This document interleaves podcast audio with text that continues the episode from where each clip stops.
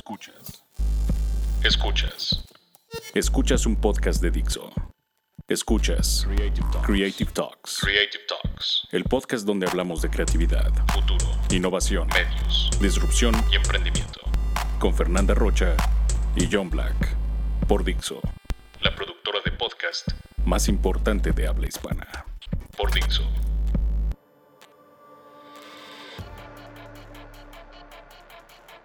Bienvenidos a la edición más interesante, ya que cumplimos 50 podcasts emitidos. Fernanda Rocha, ¿qué velocidad llegar al punto 50?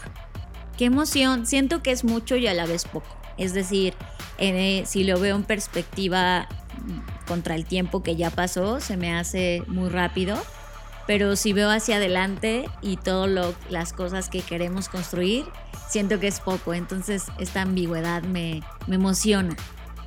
Pues bienvenidos a la edición 50. Hoy grabamos mucho antes en la línea de tiempo porque ya les contaremos. Bienvenidos al podcast.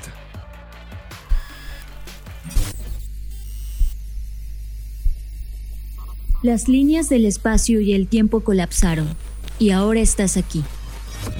Bienvenidos humanos a este podcast que habla de tecnología, arte, diseño, creatividad, futuro, emprendimiento, contenido, cultura digital y cyberpunk. Bienvenidos a las Creative Talks Podcast, un podcast presentado por Blackbot, la compañía que diseña el futuro. Creative Talks es parte del movimiento global Creative World. Creative World. I try to convince people to slow down, slow down AI, to regulate AI. This was futile. I tried for years. Nobody listened. Nobody listened. Nobody listened. Tema de la semana. Discutimos el tema que ocupó nuestra agenda a lo largo de la semana. Presentado por Black Trends. Las mejores tendencias sintetizadas para ti.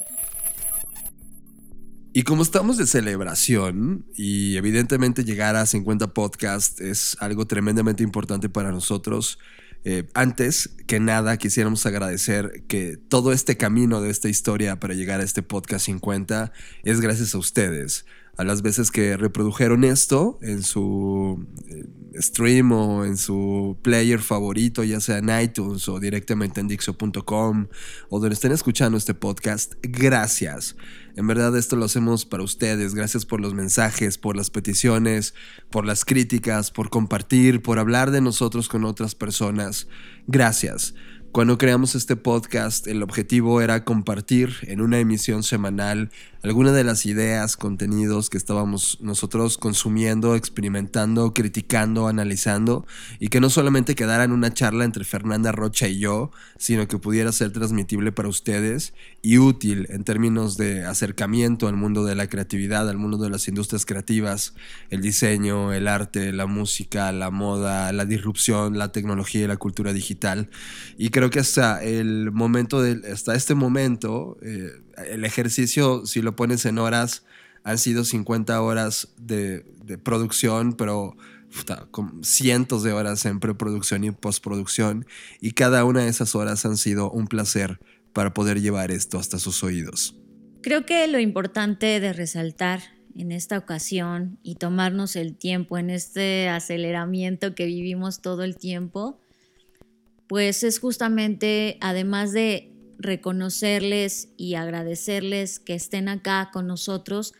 También es un tema de que sepan un poco más acerca de Jonathan y de mí, de Fernanda Rocha. Y más allá de que sepan que tenemos una compañía que se llama Blackbot, etcétera, me gustaría también que sepan cuáles son nuestras intenciones personales y profesionales, ¿no? En, en mi caso particular, eh, el podcast para mí es un punto de desfogue, es, un momento de, sí, de desahogo, pero también de conexión. Y, a veces es en esta mm, eh, expectativa, porque aunque el mundo dice que no tengas expectativas, pues esta naturaleza que tenemos de siempre tener una expectativa o al menos generar alguna idea de lo que puede ocurrir. Nunca, nunca ocurre como piensas. Es decir, cuando nosotros creamos este podcast, pues sí lo hacíamos con total intención de compartir, pero no sabíamos si realmente iba a haber personas que iban a escucharlo. Y no porque no creamos en nosotros o en el proyecto, sino porque realmente en, un mundo donde hay una cantidad, no sé, de miles o millones de contenidos disponibles, pues sí era como un poco este cuestionamiento de qué va a pasar, ¿no? Y con el tiempo que comenzamos a hacerlo y nos dimos cuenta que sí hay personas del otro lado que estaban interesadas en estos temas, que nos iban como un poco dando luz y visibilidad sobre lo que les gustaba, los que no, cuando empezaron a dejar sus audios. Y, y como todo lo que pasaba le iba dando cada vez más sentido, ¿no? Y hasta la fecha creo que una de las cosas que nos mantiene aquí detrás de este micrófono pues es justo que ustedes están del otro lado comentando, sigan adelante o cambien esto o arreglen aquello. Y es súper interesante porque al final del día, pues en esta soledad compartida que hemos hablado desde el podcast 1, es bien interesante saber que hay alguien del otro lado y que está dispuesto a darte una hora para escucharte y para compartir contigo al menos a la distancia. Sí, tiene razón. Y creo que además es una decisión como un statement. Porque si bien este, estos contenidos que escuchan en Creative Talks no tienen nada que ver con contenido masivo, es decir, aquí no ocurre lo fácil que prácticamente el mundo del entretenimiento hace, ¿no? Y sabíamos que la capacidad de reproducciones que iba a tener este podcast jamás se iba a igualar a los millones de reproducciones que tiene la gente que se dedica a hablar de memes o, de chistes o de bromas, etc. Y que definitivamente eh, se iba a cumplir la ley del 1%, que siempre hay un grupo de personas allá afuera que son estos rebeldes, estas personas que están buscando una forma de compartir, encontrar y poder sintetizar ese tipo de contenidos que justamente iba a ser hacia ustedes. Y 50 emisiones después, yo nunca pensé que esto iba a suceder así. De hecho, la primera vez que grabo un podcast y llega a este número de reproducciones. Y en el camino hemos creado una cantidad de personas que nos han acompañado, que han sido parte de esta comunidad como un elemento activo. Y, quiero agradecerles y reconocerles a todos ustedes. Eh, Daniel Lozant, Luis Armando Jiménez Bravo, Anabel Ayala, Vero de Dixo, Dani Sadia de Dixo, Víctor Ruiz, Jorge Luis, que por cierto le debo una Black Note, David López, eh, Stanislao Vizcarra, eh, Valbuena, Axel 01, The Resistance, que ese proyecto me vuelve loco desde que nació, eh, Octavio Regalado, Eduardo Vera, Liz Velázquez, Leticia Ramírez y a otras decenas y decenas más personas que han estado acompañándonos en distintas líneas de tiempo, comentando, compartiendo, reaccionando, enojándose, eh, llevándonos a otro nivel todo el tiempo. en verdad, gracias. Este podcast es para ustedes. Y aunque a veces entramos a destiempo también por los temas de la dirección de la compañía que tenemos y, el foco claro también de, las cosas que estamos haciendo y los, los, proyectos que estamos ahora mismo diseñando, a veces es imposible llegar a tiempo. Eh, hoy estamos por primera vez adelantándonos mucho tiempo y gracias por aguantar, gracias por, por soportar cada uno de los desplantes emitidos como juicios en estos micrófonos y también por pensar con nosotros y reaccionar y, sentir las mismas cosas que nosotros. En verdad es un placer. Y pues esperamos que, mm, que, sea un largo camino, o al menos yo así lo espero. O sea, me encantaría al menos grabar mil podcasts. Ya solo no me falta 950. Muy bien. Y pues la idea es esto, es cada vez poner en la mesa conversaciones mucho más profundas, pero también que nos sirvan a todos, ¿no? Porque tampoco vamos acá a descubrir el hilo negro, el hilo negro ya está descubierto, pero la idea es mostrarles distintas perspectivas y que ustedes tengan distinciones a la hora de toma de decisiones y que tengan muy claro que existen otras cosas que quizás no habían contemplado y que quizás no el 100% de esas cosas las van a utilizar, pero al menos tienen un punto de referencia de las cosas que sí quieren o que no quieren ser o hacer.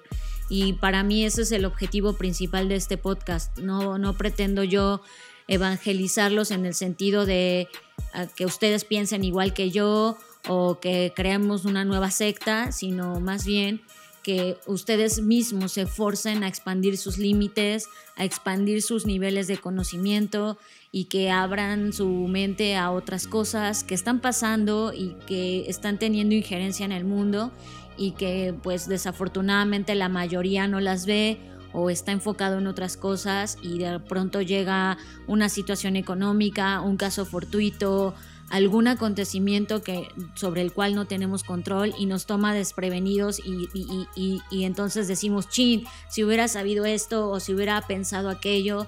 Y la idea es eso, es acercarles la información eh, que es compleja de una forma mucho más digerible y de una forma que mucho más coloquial en el sentido de que ustedes la puedan sentir cercana y eso les pueda servir para su vida, para la toma de decisiones profesionales, para su compañía o para el lugar en el cual están actualmente colaborando o incluso para decir, porque nos ha pasado también decir, ya no más, ya no quiero más de esto y, hacer un, un, regiro del rumbo.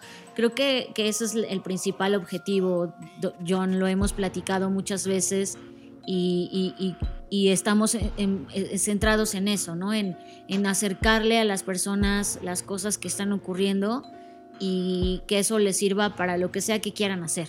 Y también por eso hemos evolucionado a otros shows como las Black Trends que ya están disponibles en YouTube. Y también quisiera abrir el debate sobre qué les gustaría hacer en las Insanity, en las Insanity, ¿eh? en las Creative Talks. Eh, creo que una de las grandes ideas que nos han mandado es que también esto se pueda transmitir vía, video. Entonces también es algo que nos estamos cuestionando si esto puede ser viable eh, o, cómo podría ser. Entonces creo que las Creative Talks es un acercamiento sonoro porque tenemos esta cultura sonora en estas regiones del continente. En México tenemos un pasado de, historia de radio fascinante y creemos que la cultura del podcasting es una cultura que ha revivido y que llegó para tener una ola interesante en las reproducciones y nos encanta. O sea, vamos a estar aquí hasta, hasta que ustedes quieran y vamos a evolucionar con ustedes hasta que ustedes también quieran. Eh, en verdad, yo de todo corazón, estos 50 capítulos iniciales eh, han sido un sacrificio muy fuerte de tiempo y de inversión, pero un triple de gozo una vez que está publicado y esperamos las reacciones. Aunque hasta este punto nos encantaría no leer reacciones, sino escuchar reacciones, porque no, no, solemos leer los mensajes que nos mandan, pero sí solemos poner los audios que nos mandan, porque esto es un show de audio y nos encantaría cada vez escucharlos más que nos manden WhatsApps, que nos manden este, recados de audio para nosotros poderlos incluir en esta edición del podcast o de aquí en adelante todas las veces que quieran hablar. Y para ello les voy a recordar el número porque por ahí alguien me reclamó que no estábamos poniendo el número. Entonces, el número actualmente es 55 83 69 5959 y ahí nos pueden dejar un WhatsApp de audio mismo que incluiremos en la edición correspondiente del podcast. Y por ahora vamos a escuchar a las voces que se atrevieron a dejarnos un mensaje de audio para esta edición. Tu voz. Este es el espacio para escuchar tus ideas, consejos u opiniones. Solo déjanos un mensaje de voz al WhatsApp 5583-695959. Déjanos un mensaje de voz. Esta es tu voz. Sí es verdad que no se está demandando originalidad respecto de un tema tan básico en los elementos cognitivos como son las preguntas, pero hay muchísimas escuelas de, pensamiento. Por ejemplo, ah, hay una facultad de filosofía que se enfoca en el pensamiento crítico y justamente todos sus cursos están orientados a crear tanques de pensamiento, precisamente para determinar cuáles son las preguntas correctas. Es verdad que Aristóteles planteó en el inicio estas bases fundamentales del cuestionamiento, como el qué, el qué, quién, por qué, cuándo, cómo, que se han vuelto todas la base, digamos, de la narrativa a nivel mundial y en la literatura también. Sin embargo, mm, creo que para resolver los problemas interesantes de la existencia humana y de la naturaleza y todo este cuestionamiento, también hay que remitirse a lo que se mencionaba en el oráculo de Delfos. Eh, cuando decía, hombre, conócete a ti mismo, de ahí se pueden detonar muchas preguntas. Por ejemplo, ¿quién soy? ¿Qué hago aquí? ¿Para qué soy bueno? ¿Por qué hago lo que hago? Y todas son preguntas alrededor de un eje fundamental que es la autoconciencia, el conocerte a ti mismo. Sin embargo, no todas las preguntas te van a llevar a una respuesta específica deseable o que de hecho te haga crecer. Por ejemplo, eh, yo sí coincido con el tema de John respecto a que no hemos sabido hacer las preguntas correctas. Y creo que las preguntas correctas son las preguntas incómodas. Las preguntas incómodas son aquellas que nos confrontan con la autoconciencia de aquello que no queremos ver, aunque sabemos que está ahí. Y no es lo mismo, por ejemplo, preguntar qué más podemos hacer a qué no estamos haciendo bien o qué estamos dejando de hacer. Si bien la base eh, lingüística o, o léxica es el qué, es como inicia toda la pregunta y el cuestionamiento, al final del día lo que le sigue a ese qué es lo que va a orientar el pensamiento. Hace poco publicaba un post en mi muro que decía, eh, el planteamiento de un problema vive en su solución, porque la solución misma está desencadenada por la forma en la que planteamos el problema. Y un montón de filósofos han hablado de este tema, desde Wittgenstein con la parte del lenguaje, Descartes, eh, en su momento Leibniz también eh, se cuestionaba estos temas, Bach a través de la música se cuestionaba estas partes de dónde viene la música. El mismo Jimi Hendrix tenía estas preguntas de por qué me aparece la música en la cabeza y, no, no suena de la misma manera como, como yo la escucho dentro de mi mente. Eh, y mucha gente se ha planteado esto, Lev Vygotsky en la educación ha sido por qué algunos aprenden más rápido que otros y cada uno ha tenido una pregunta incómoda. Y entre esas preguntas incómodas, muchos pensadores los que realmente hacen un avance fundamental en el conocimiento humano son aquellos que voltean a verse a sí mismos. Por ejemplo, eh, en el caso de Eric Fromm, él se preguntaba cuando él hablaba respecto del amor y su pregunta incómoda fue ¿por qué no puedo amarme a mí mismo? ¿Por qué no me quiero amar a mí mismo? Y a partir de esas dos preguntas es que él empieza a desarrollar toda esta disertación filosófica respecto del amor no, no nació del eh, qué es el amor, ¿no? sino él se confrontó al final y creo que ese es el tema con las preguntas. Hay muchas metodologías para hacer las preguntas incómodas y de hacer las preguntas correctas, pero yo me he quedado con tres puntos fundamentales que son los que yo he notado, tanto para analizar los datos como para revolucionar las acciones. Eh, son como tres premisas. Número uno, la pregunta tiene que estar enfocada hacia algo que no es agradable para ti. Número dos, tiene que haber un reconocimiento de aquello que te falta, aquello que no quieres hacer, que no quieres ver o que no quieres reconocer.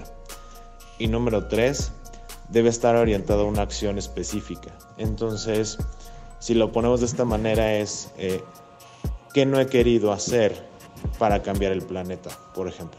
¿no? ¿Qué no he querido hacer para disminuir mi consumo de recursos? ¿Qué es lo que no quiero ver para que las personas me acepten? Entonces, de la manera en que tú te haces esas preguntas, la dinámica que se da en el cerebro es un camino totalmente diferente a decir, eh, como esta falsa publicidad y mercadotecnia, ¿no? como siempre dicen ustedes, fuck marketing que dicen cómo hacer que las personas te quieran en tres simples pasos, ¿no? Pero eso no es realmente una pregunta incómoda, es una pregunta deseable y siempre las preguntas que están orientadas al deseo, a la satisfacción, terminan por ser inertes, porque nunca se aterrizan, nunca llegan a nada, porque es una situación totalmente subjetiva. Pero si yo me pregunto, ¿qué no estoy viendo en mí que otras personas sí para que no me quieran?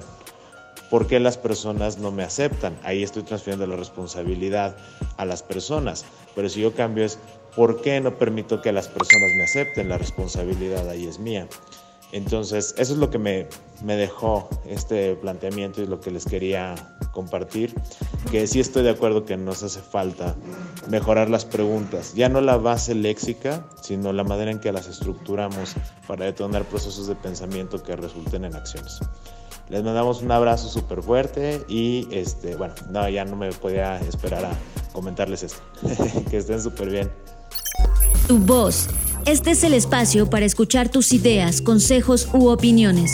Solo déjanos un mensaje de voz al WhatsApp 5583-695959. Déjanos un mensaje de voz.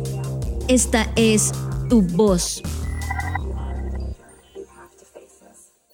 Estás procesando Creative Talks Podcast. El primer paso para que podamos colonizar más allá de nuestro planeta y poder colonizar el universo, pues es em, descubrir cómo llevar a las personas de Marte a Marte más bien y más allá, literal, al infinito y más allá. Entonces, eh, pues hay muchos proyectos mientras nosotros estamos aquí hablando que están eh, promoviendo, provocando y ocupándose en que esto ocurra. Entre ellos el más importante, pues ya habíamos hablado de eso en el podcast, eh, el proyecto de Elon Musk y SpaceX, que hoy mismo tiene incluso a astronautas entrenando para poder eh, hacer la misión a Marte y conquistar Marte, ¿no? Pero mientras tanto, en la Tierra hay biólogos evolutivos como Scott Solomon que están centrando su atención en qué podría ocurrirle a nuestra especie una vez que establezcamos nuestros hogares fuera del mundo. Es decir, ya están pensando en, ok, imagínense que todo sale increíble, llegamos a Marte y empezamos a decir, ay, vénganse todos acá a mudarse y empezamos a generar una vida allá. Eh, pues las personas que viven en el espacio eh, que no solo que, nazcan en, esas condiciones, sino que se migren de la Tierra hacia allá, pues van a evolucionar y, y eso los va a hacer unos seres humanos que no van a ser 100% humanos. Es decir, nosotros somos humanos porque nos hemos desarrollado en un contexto humano, donde las condiciones son las que ya conocemos, las de la Tierra, la temperatura, el oxígeno, etcétera, etcétera. Y entonces él dice, justamente si nos vamos de este lugar, pues nuestro cuerpo por naturaleza y por, por ajustarse al cambio y por este tema de la simple sobrevivencia, pues va a desarrollar eventualmente eh, pues características o, o, pues sí, cambios que nos van a ayudar a vivir. Por ejemplo, el tema de la, de la baja gravedad, eso hace que se disminuya la densidad ósea por lo cual podría aumentar el riesgo de que una madre se fracture la pelvis durante el periodo de parto natural. Entonces hay muchas cosas que podrían ocurrir eh, si, nos vamos de este planeta, lo cual es muy interesante porque es algo que yo no había pensado, creo que me he dejado sesgar mucho por la ciencia ficción, en donde pues parece que todo es perfecto, pero creo que sí es interesante que alguien comience a poner en la mesa este tema, porque eh, pues este, este biólogo pues está literalmente haciendo una suerte de predicciones para cómo van a ser los humanos nacidos en el espacio. Por ejemplo, él piensa que podríamos desarrollar nuevos tipos de pigmentos de piel, eh, porque la recordemos que la melanina que protege nuestra piel de la luz solar, pues allá van a estar otras condiciones, entonces quizás haya un nuevo tono de piel, ¿no? Entonces ahorita solo conocemos como los blancos, los negros, los amarillos, los y quizás allá vamos a ser de otro color, naranja o no sé, o sea, e, está un poco pensando en estas cosas que podrían cambiar. Y me parece una locura porque pues como si no fuéramos ya lo suficientemente complejos, creo que estas cosas complicarían más las situaciones. O sea, estamos pensando solo que la ida a Marte nos va a ayudar ya sea a huir de este planeta o encontrar nuevos recursos, pero pues creo que es muy interesante que alguien ponga en la mesa de sí, sí, pues sí, pero también eso va a hacer que nos convirtamos en otra especie, literal. Va a ser como un tipo de humanidad extraterrestre, ¿no? Sí, exacto. Y eso también va a abrir un debate importante porque evidentemente tener condiciones totalmente distintas a la Tierra eh, va a cambiar evidentemente nuestra biología, vamos a evolucionar hacia otro ser humano y también eh, en términos de leyes y de todo lo que implica proteger la vida en este planeta, ¿qué va a ocurrir cuando un humano reclame alguno de estos derechos? o inclusive ese humano visite la Tierra, ¿no? Sí, o sea, pienso por ejemplo ahorita el tema de las nacionalidades, ¿no? Que es como, ah, bueno, si naces, eh, si tu madre es extranjera y nace en un vuelo que era una conexión, etcétera, como que hay muchas reglas eh, que aplican y que no aplican para que tú adquieras cierta nacionalidad.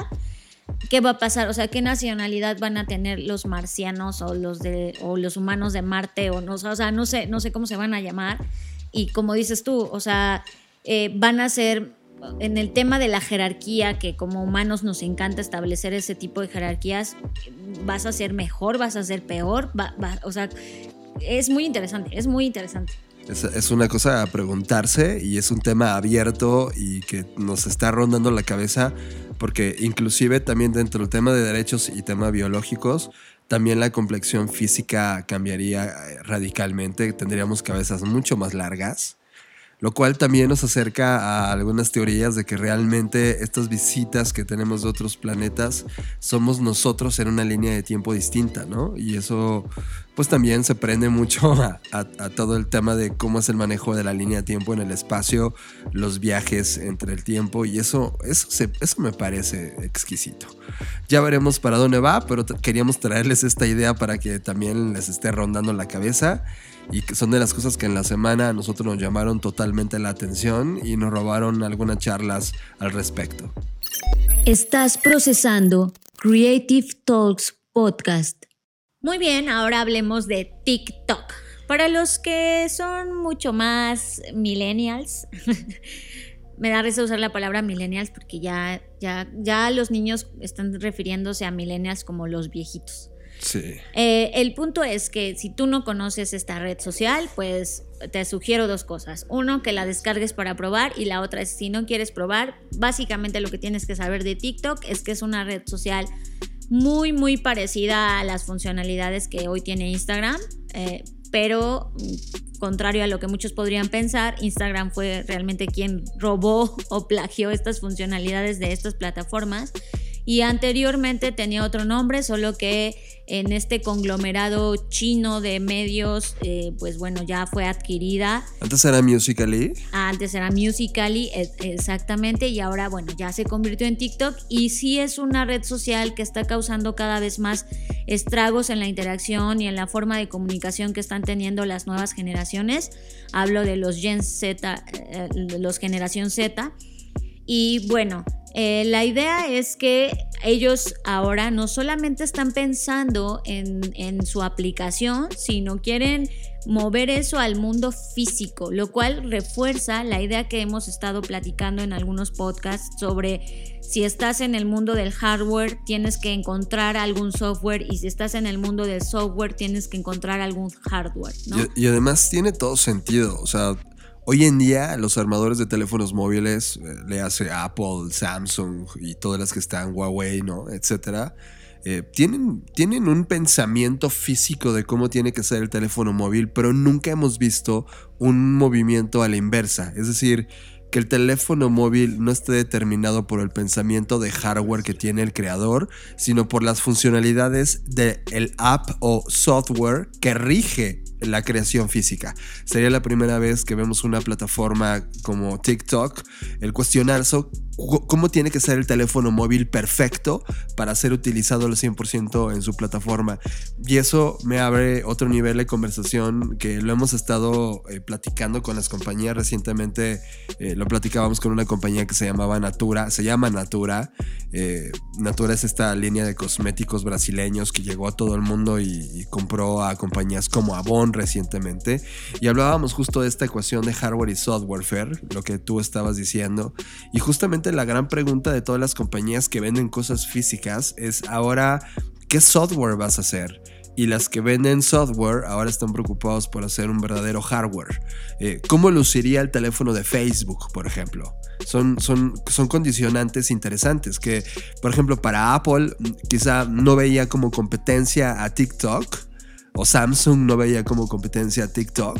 Y de repente, voilà, ¿no? Están ahora mismo planteándose cómo le pueden dar el mejor de los servicios y performance y experiencia a sus usuarios y se dan cuenta que hoy en día ni el iPhone, ni el HTC, ni el Huawei, ni el Samsung están logrando crearlo y eso me parece un movimiento interesante porque puede abrir una ventana de oportunidad para todas estas compañías tecnológicas de replantearse el tener un hardware próximamente en el mercado. Ahora, no es la primera vez que alguien intenta hacer esto. Es decir, ya hemos tenido casos, intentos fallidos, por supuesto. Eh, sobre, por ejemplo, años atrás Facebook lanzó su propio smartphone de la mano con HTC y, y, tenía el sistema operativo Android. No tuvo éxito. Amazon lo intentó con el Fire Phone y también el mismo Jeff Bezos ha dicho que ese es uno de los grandes fracasos que ha tenido. Entonces, eh, lo único que me falta en esta ecuación es, es qué podría hacer distinto a TikTok de los otros intentos que se han hecho, porque ahora bien, estamos hablando de Facebook y de Amazon, no son compañías como de tres pesos o que no tengan una infraestructura lo suficientemente robusta. ¿En qué fallaron ellos? Eso es interesante analizar. Para, para mí, en, la cosa que fallaron, no solamente fue la alianza eh, con, la que, con la que hicieron esto, sino que realmente no tenía un valor agregado. O sea, su, teléfono solo es como by Facebook, pero no había algo más. Y creo que TikTok sí está trabajando, o al menos en lo que ha comunicado en, en su comunicado oficial, pues al menos sí se ve que está trabajando en sí ofrecer algo adicional y que no solo sea un teléfono by TikTok, sino que en realidad toda la pues todo el ecosistema y el mismo dispositivo se sienta en el mismo mood que se siente la plataforma. Y por último, pues también esto nos deja ver cómo China va con todo. O sea, esto, esto también, si no le rascamos tantito más y vamos más adentro, pues también es parte de los esfuerzos que están haciendo los chinos pues, para conquistar el planeta, ¿no? O sea, esta, esta guerra telefónica y tecnológica la pues semana pasada platicábamos del Nasdaq chino, por ejemplo. Sí, o sea, creo que, está más que claro. Eh, digo, todavía está por ver el éxito que una compañía china puede tener fuera de su país, pero yo creo que si es un, un, un, producto con mucho valor, sobre todo para las nuevas generaciones, pues el que sea chino o no, no te va a importar. O sea, al final del día es como, ok, me gusta, me encanta, me da una buena experiencia, pues qué más da si es chino o de dónde venga, ¿no? Eh, pues ya veremos cómo le va a, este intento y, si sí pega, híjole, creo que la penetración de mercado podría ser muy interesante eh, y veríamos las primeras conquistas, ¿no? En esta guerra que no sé, al menos va a durar los próximos 30, 40 años de China y Estados Unidos. Media. Hablamos de los contenidos que vemos en Netflix, Amazon, YouTube, Vimeo, HBO, iTunes o nuestro timeline de Internet. Media. Media es presentado por Blackbot, la compañía que diseña el futuro. Ahora, por si esto no fuera lo suficientemente escalofriante, vamos a adentrarnos todavía más a este mundo del escalofrío. Y quiero partir de un preámbulo.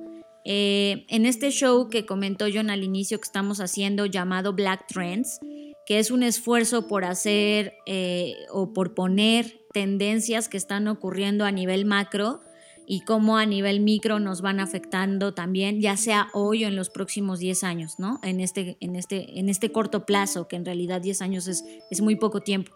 Eh, entonces, bueno, a partir de eso creamos un serial que tiene tres capítulos, tres episodios, en donde nos enfocamos a hablar del tema de la manipulación digital y quién manipula los datos y cómo esos datos han servido para eh, poner a presidentes, para cambiar opiniones, etcétera. Y bueno, a partir de esta investigación, eh, parte del también lo que nos tomamos como tarea hacer, pues ver este documental que se llama The Great Hack, que es una, para mí es una reflexión muy, muy acertada y como en un timing perfecto que acentúa o resalta los peligros que son invisibles eh, en nuestra época, ¿no? Y que tiene que ver obviamente con el tema de la manipulación de nuestros datos, más allá del solo de, ay, no uses FaceApp porque se roban los rusos tus datos, o sea, más allá de esa eh, sutileza o subjetividad con la que normalmente solemos ver las cosas, este documental sí se mete, o sea, creo que es un esfuerzo interesante.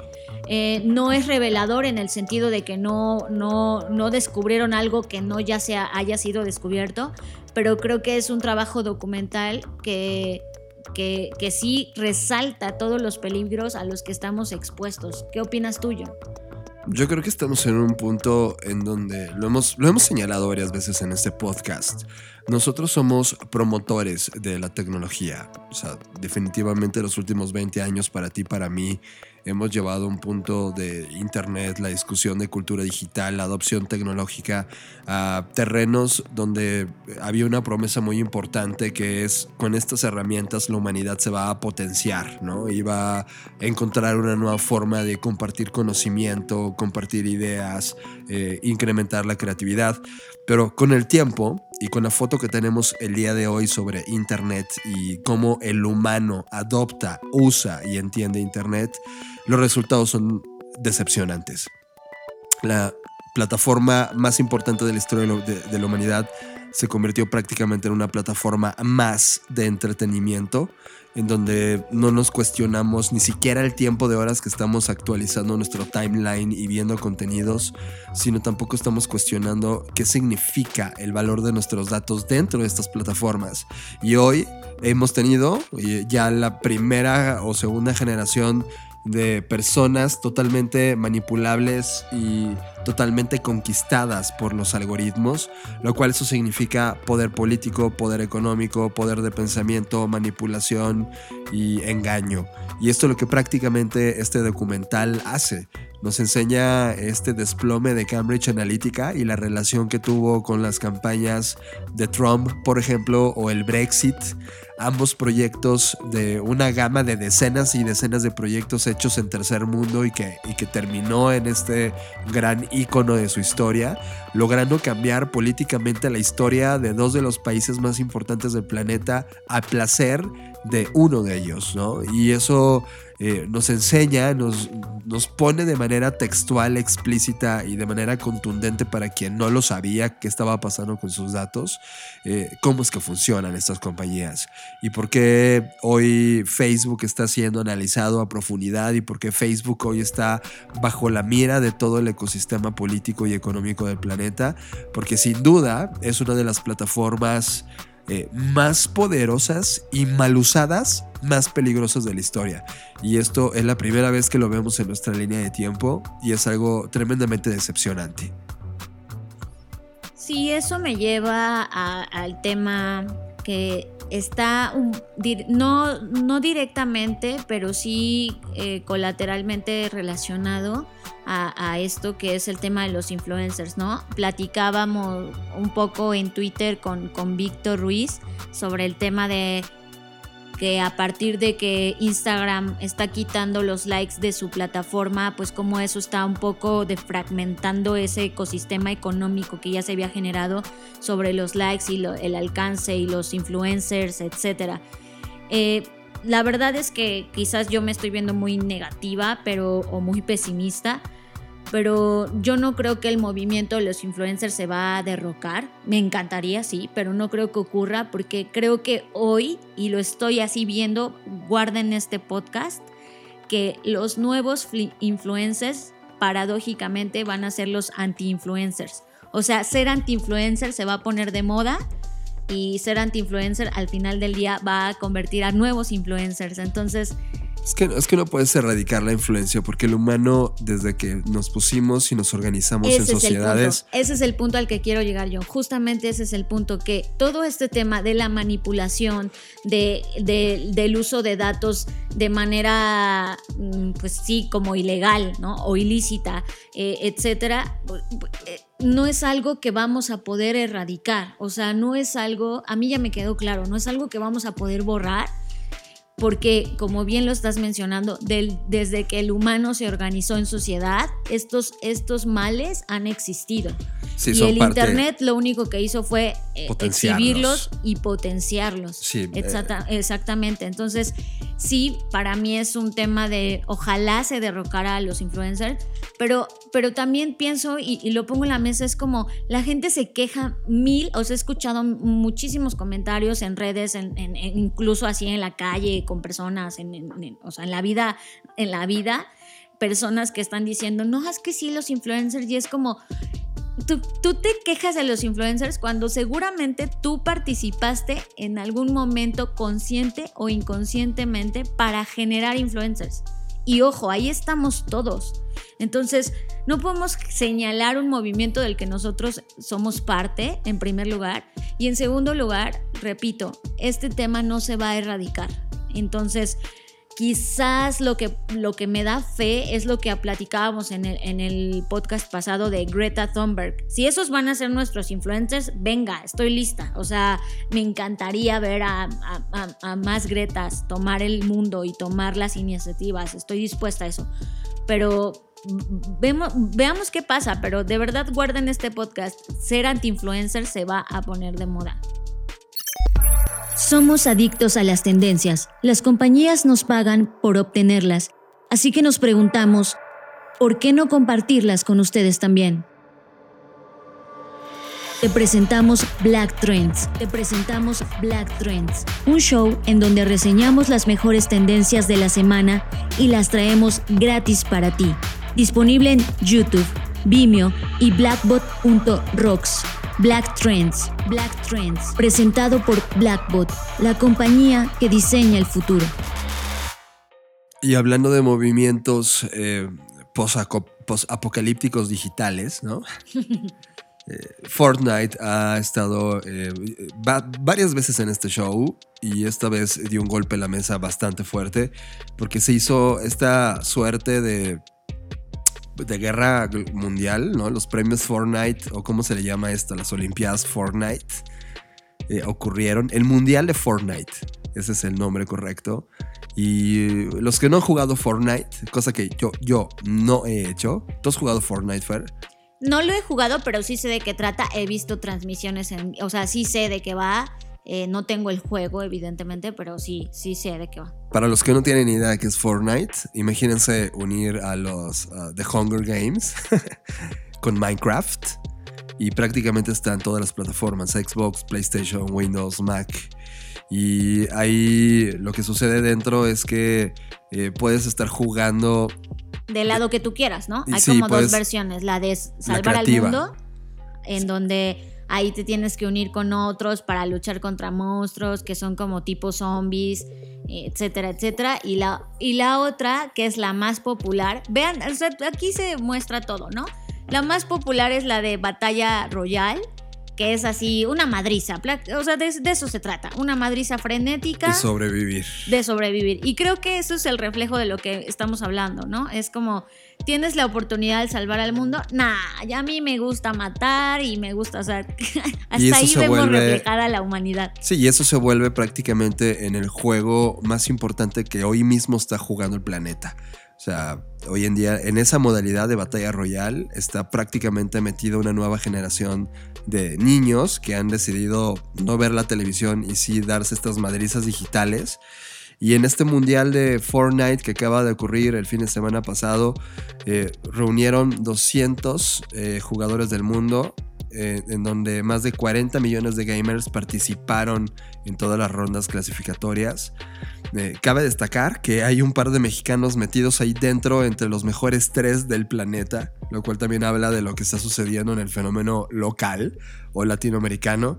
Y también subrayo, y lo, lo alineo con lo que estábamos platicando de los influencers, uno de estos tres mexicanos es Wherever Tomorrow, que decidió dejar a un lado como estas prácticas de eh, convertirse en un bufón frente a la cámara y ahora decide meterse al mundo de los eSports, los eh, deportes digitales o eh, de entretenimiento digital y logró el tercer lugar en el Fortnite. Y eso también habla con temas de qué está sucediendo y también hacia dónde va a evolucionar todo el tema de reputación que tenías en el mundo de digital y ahora está evolucionando a mundos virtuales, lo cual es otra intersección más de lo que significa la influencia digital, Fer. Sí, si bien hemos platicado mucho en, el podcast sobre las, las industrias que van siempre como más adelante, en la industria de los videojuegos sin duda está en el top one o al menos en el top three de, industrias que están siempre adelante. La pornografía y la música son parte de esa triada. Sí, así es. Entonces creo que, que, o sea, Fortnite se ha convertido en un fenómeno en muchos aspectos, ha influido en la cultura en muchos sentidos, quizás no en nuestra cultura porque no somos de esa, no somos afines a esa, a esa tendencia, sin embargo sí es una realidad que está en todos lados, entonces sí me parece a mí un salto evolutivo natural que muchas personas que ya no quieren dedicarse o que ya están burnout de haber hecho o sido youtubers, no sé, durante 10 años de su vida sin parar, que ahora estén buscando como un poco de oxígeno en otras industrias, pero al final del día creo que lo que va a pasar es, es mucho el tema de, esto es como un foco de infección, ¿no? O sea, como eh, y ya se está viendo en los videojuegos como esta guerra sucia, batallas, manipulación de datos, manipulación de comunidades, el llamado gamer tag. Entonces creo que hay muchas cosas que están pasando para mal y me da tristeza porque la industria de los videojuegos se me hacía como un lugar, como un Olimpo en el cual nunca nadie iba a poder penetrar, pero obvio estaba equivocada. Eh, espero que no, o sea, espero que no sea para mal, espero que, que, las cosas sean como se gestaron, ¿no? Para divertirse y para pasarla bien. Pero al paso que estoy viendo ahora, creo que ahora este va a ser el nuevo campo de cultivo para, para los exiliados de YouTube, ¿no? Totalmente. Y no sabemos, yo todavía no alcanzo a ver eh, en qué se va a convertir esto, pero saber que hay 200 millones de jugadores registrados en todo el mundo jugando Fortnite ahora mismo, o sea, 200 millones es mucho más que toda la población de mi país, o sea, todo México. 200 millones de jugadores son los que están todos los días haciendo cosas dentro de esta plataforma y eh, no me sorprende en términos de lo bueno o malo, no está siendo eh, catalogado esto por bueno o malo, sino los efectos que esto va a constituir para una nueva economía de deportes electrónicos que, que sin duda está comenzando a crecer y que tiene al menos una de las bases instaladas de personas más grandes del planeta. He visto eh, transmisiones en Facebook, transmisiones en Twitch, transmisiones eh, online de cómo están jugando estos niños y tienen mucho más audiencia que partidos de fútbol clásicos, ¿no? Y eso ya habla de un movimiento consolidado. Sigue a Fernanda Rocha en sus redes sociales. Twitter, Fernanda Roche. Instagram, soy Fernanda Roche. Sigue a John Black en sus redes sociales. Twitter, Jonathan Álvarez. Instagram, Jonathan Álvarez. Bueno, pues hemos llegado al final del episodio 50 y ya nos tenemos que ir. Una, porque ya se acabó el tiempo y dos, porque John está colapsando en un ataque de tos. Ya. ya, no, ya no puedo. O sea, las veces que tuvimos que parar de grabar ya se volvió, ya. Ya es insostenible. Sí pero esto es solo para que vean el nivel de compromiso que se tiene en este podcast, que no se diga de, ay, estos no aguantan una gripe, como no, aquí estamos enfermos, pero de pie, enfermos, pero enteros. Eh, entonces, bueno, espero yo no enfermarme, y si no, pues ya me estarán escuchando a mí mal el próximo episodio. Así que, eh, pues gracias, gracias por acompañarnos en estos 50 capítulos. Gracias por, por escucharnos, por estar acá. Esperamos sus comentarios. Recuerden que el número de celular es 55 83 69 5959. Yo soy Fernanda Rocha. Me pueden encontrar ahora sí en todas las redes como Fernanda Roche, porque ya homologué mis nicknames y mis usuarios. Entonces ya en todos lados me encuentran como Fernanda Roche. Y pues ha sido un placer estar con ustedes. A Blackbot lo pueden encontrar en todas las redes como Blackbot Rocks. Pues yo soy John Black y ya no puedo hablar más, así que les agradezco que hayan aguantado hasta este punto. Y eh, voy a estar fuera de la ciudad. Creo que esta semana no tenemos Black Threads, justamente porque voy a estar fuera también. Pero la siguiente semana regresamos con todo, tanto con las Creative Talks, así como las Black Trends. Es un gusto y nos escuchamos en el futuro. Si es que hay futuro para mí. Bye. Dixo presentó. Dixo presentó. Creative Talks. El podcast en donde hablamos de creatividad, innovación, medios, disrupción y emprendimiento. Con Fernanda Rocha y John Black. Por Dixo, la productora de podcast más importante de habla hispana.